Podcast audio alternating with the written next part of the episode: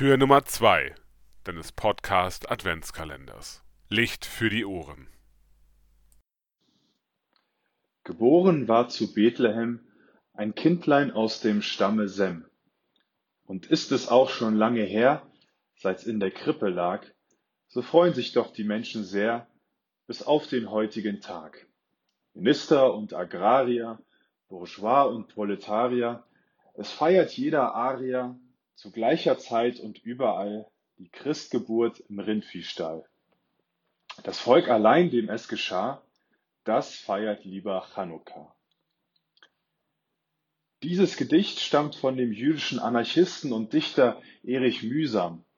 Mühsam schrieb es 1914 und er greift hier ironisch die deutsche Leitkultur seiner Zeit auf. Jüdische Menschen hatten es im Kaiserreich nicht leicht. Von ihnen wurde erwartet, dass sie ihre eigenen Traditionen aufgaben und sich der Mehrheitsgesellschaft anpassten. Für Juden war es darum schwer, ihre deutsche und jüdische Identität in Einklang zu bringen. Vor allem der Anziehungskraft des Weihnachtsfestes konnten sich viele jüdische Familien schwer entziehen. In vielen Wohnzimmern stand daher auch ein Weihnachtsbaum und die Kinder bekamen im Dezember Geschenke.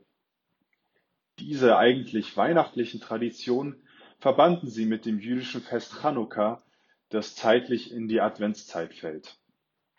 In diesem Jahr feiern es Juden zwischen dem 28. November und dem 6. Dezember. An Chanukka feiern Juden eine Geschichte, die in den Apokryphen der Bibel, in den Makkabäerbüchern zu finden ist. Sie feiern die Rückeroberung des Jerusalemer Tempels aus der Hand des aus Griechenland stammenden Herrschergeschlechts der Seleukiden. Denn vor etwa 2200 Jahren hat der seleukidische Herrscher Antiochos Epiphanes im Tempel einen Altar für den griechischen Gott Zeus aufgestellt. Die Juden wehrten sich dagegen mit einem Aufstand und vertrieben erfolgreich die Seleukiden aus ihrem Land. An Chanukka feiern Juden aber auch ein Wunder, das sich im Tempel von Jerusalem damals ereignet haben soll. Drinnen stand ein siebenarmiger Leuchter, die Menorah. Dieser Leuchter brauchte jeden Tag einen ganzen Krug Öl, um ununterbrochen zu brennen. Im Tempel war aber nur noch ein Krug Öl übrig und es brauchte acht Tage, um neues Öl herzustellen. Auf wundersame Weise hielt das Öl in dem einen Krug ganze acht Tage, bis neues Öl wieder da war. In Erinnerung an dieses Wunder zünden Juden noch heute an einem eigenen Chanukka-Leuchter über acht Tage jeden Tag eine neue Kerze an.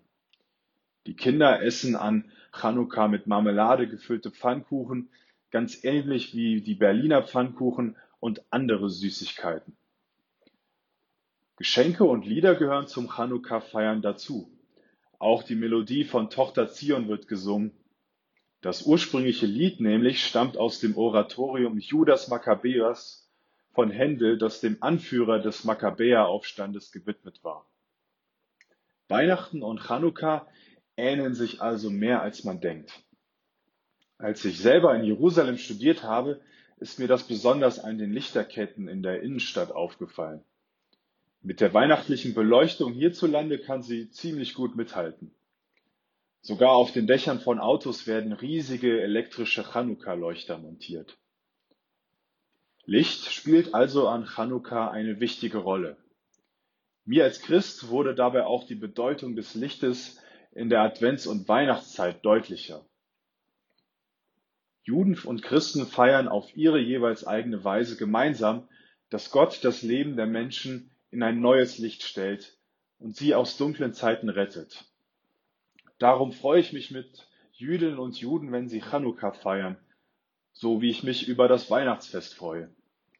Denn mit dem kleinen jüdischen Jesuskind schenkt der Gott des Volkes Israel allen Menschen auf der Welt sein rettendes Licht. In der Adventszeit gibt es also einiges zu feiern. Und das doppelt.